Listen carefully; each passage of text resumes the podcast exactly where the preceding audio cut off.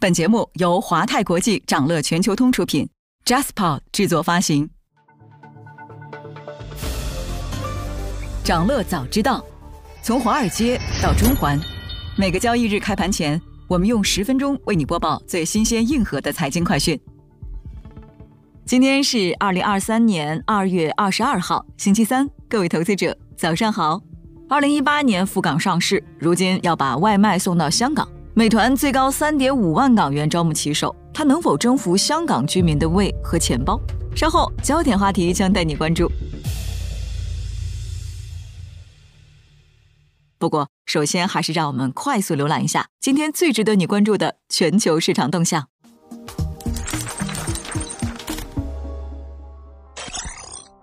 港股三大指数单边下跌，周二港股低开低走，恒生指数下跌百分之一点六九。科技指数下跌百分之三点五六，国企指数下跌百分之一点九七。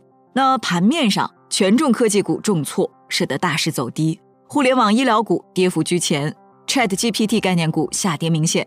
手游股、餐饮股、内险股集体走低，体育用品股、电力股、汽车股多数下挫。证监会启动不动产私募投资基金试点，内房股普遍走强。云南电解铝限电减产靴子落地。黄金等有色金属股全天强势，钢铁股、建材水泥股延续涨势。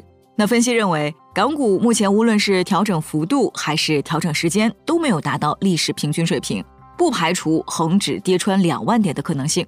本轮下跌是港股牛市里的一次中期调整，不必担心进入新一轮下跌，适度调整更健康。那内地针对地产、平台经济、教培等的监管政策已经积极转向。消费场景的恢复会逐渐反映在居民收入预期上，并传导到终端消费，有助于改善港股的中长期风险溢价和盈利增长。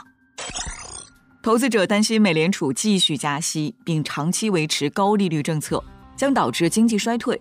长周末归来，美股周二收跌，道指下挫近七百点，标普五百指数失守四千点关口，纳指下跌百分之二点五，大型科技股集体下跌。热门中概股普遍下跌，标普五百指数的十一个板块全军覆没，可选消费板块收跌百分之三点三四，表现最差，并创最近约一年来的最大单日跌幅。能源板块下跌百分之零点三一，跌幅最小。美国二月综合 PMI 创八个月新高，二月 Market PMI 数据显示，受到服务业回暖的推动，美国二月综合 PMI 指数攀升三点四个点。达到五十点二，创八个月来最高。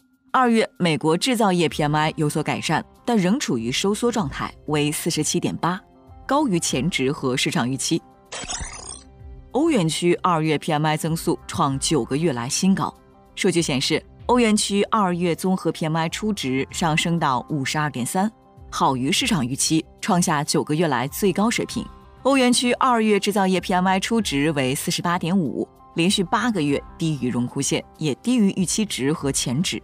欧元区服务业 PMI 初值为五十三，好于预期，增速为去年六月份以来的最高水平。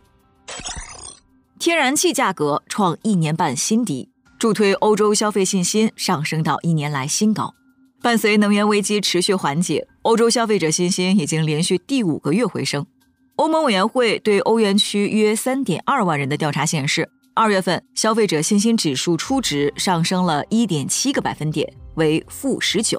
那尽管仍然低于新冠疫情爆发前的水平和长期平均水平，但已经创下一年来的最高纪录。必和必拓看多大宗商品需求前景。全球最大的资源公司澳大利亚矿业公司必和必拓发布财报，因为铁矿石和铜价下跌。公司在截至十二月底的上半财年营收下降百分之十六，净利润同比下降百分之三十二。但是，中国二零二三年对大宗商品的需求使得必和必拓对前景充满信心，公司维持全年财务预测不变。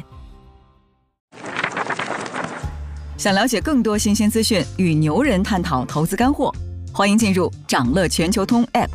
掌乐全球通是华泰国际旗下自主研发的一站式财富管理平台，为全球华人投资者提供港、美、A 股及新加坡市场的股票交易、公募基金、ETF、保险、智能投顾等多元化金融产品及服务。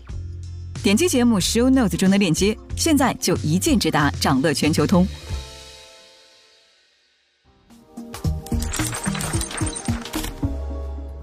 您正在收听的是掌乐全球通早间资讯播客节目《掌乐早知道》。在快速浏览了今天盘前最重要的市场动向后，我们进入今天的焦点话题。每期节目我们会挑选一个全球最值得中国投资者关注的热点事件。为你从更多视角拆解它可能对市场带来的影响。今天呢，我们关注的是二零一八年赴港上市，如今要把外卖送到香港。美团最高三点五万港元招募骑手，它能否征服香港居民的胃和钱包呢？周二，香港媒体消息显示，经过四个月的筹备，美团外卖进入香港市场已经踏出实质性的一步。为鼓励骑手注册，美团还给出了迎新奖赏。配送员有机会额外赚取两千五百港元。那从招募简介来看，美团将香港送递员分为车手和步兵。车手指电动车单车骑手，步兵指步行跑腿，主要针对一到两公里的近距离。那很多送披萨的是步行，帮取帮送。车手要求年满十八周岁，同时具备电单车有效驾驶证、行车证和汽车责任保险，而且需要备齐安全装备。步兵年满十六周岁即可，两个工种都需要具备香港生活的资格以及通信设备。此外呢，美团为香港的外卖骑手提供了两种工作模式，一种是即时上线模式，骑手呢可以利用空余时间随时上线等候订单，也可以随时下线；另一种是预约时段模式，骑手在预约时段上线，该时段内订单服务费和被委派订单的机会比即时上线模式高。从美团官网给出的薪资看，进入香港后，美团或许不愁招不到骑手。美团香港骑手的收入由配送服务费、组别奖赏和活动奖赏三部分构成，其中组别奖励包括配送准时率、订单完成率、接单率等指标。以一小时内送达大约两单计算，当月做满五百单并且获得所有奖赏，送递员收入最高可达三点五万港元。公开数据显示，去年第二季度。香港就业人员每月收入的中位数是两万元。说到这儿呢，我们来对比一下美团内地骑手的数据。以北京通州区某站点为例，单个熟练骑手每月可配送九百单以上。在节假日的高峰期，每位配送员的日均配送单量可能达到四十单。那么，香港居民是否需要美团外卖呢？从香港当地消费者的反馈看，美团进军香港还是有不少空间可以挖掘的。目前，香港的外卖市场主要包括 Deliveroo 和 Foodpanda 两大平台。但是目前，香港外卖配送时间较长，配送费用也较高。即使距离很近，也要三十五元左右的配送费。一些餐厅要一次消费满二百到三百元才能提供免费配送。另外呢，香港消费者的用户习惯跟内地网友已经习惯了使用手机点外卖不同。香港街道紧密，餐馆分布密集，人们外出就餐十分方便。所以，大多数人还是习惯到店里去吃新鲜的食物。一位在香港居住多年的人士表示，美团外卖进入香港之后，希望能把价格降下来。其实呢，从去年十月开始，美团就在筹备进入香港。在三季报公布后的电话会上，当被问到香港业务计划时，美团回应称，香港拥有和许多海外市场类似的互联网基础设施，是一个很好的试验场。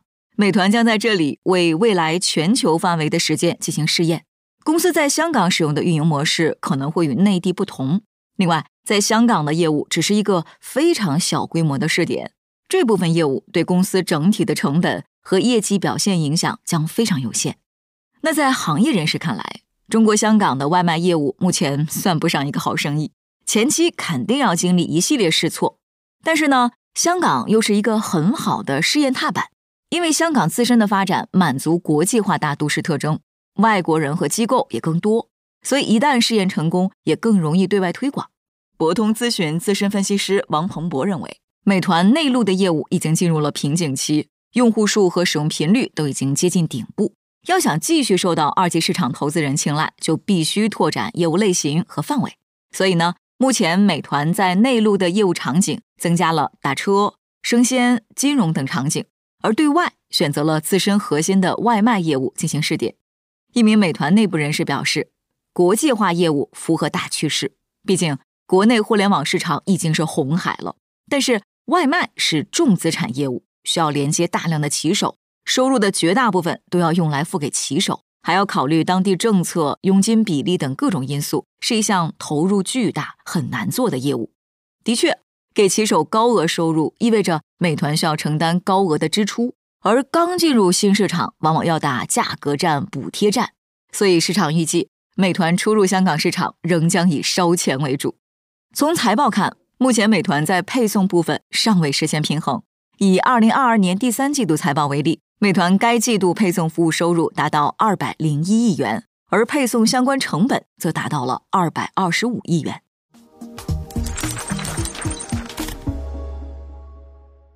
今天还有这些即将发生的日程值得你关注。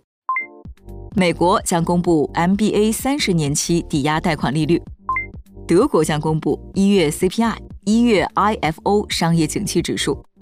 财报方面，英伟达、必和必拓、百度将公布业绩。想了解更多新鲜资讯，与牛人探讨投资干货，现在就点击节目 Show Notes 中的链接，进入掌乐全球通 App。以上就是今天掌乐全球通掌乐早知道的全部内容，期待为你带来醒目的一天。祝您在投资中有所斩获，我们明早再见。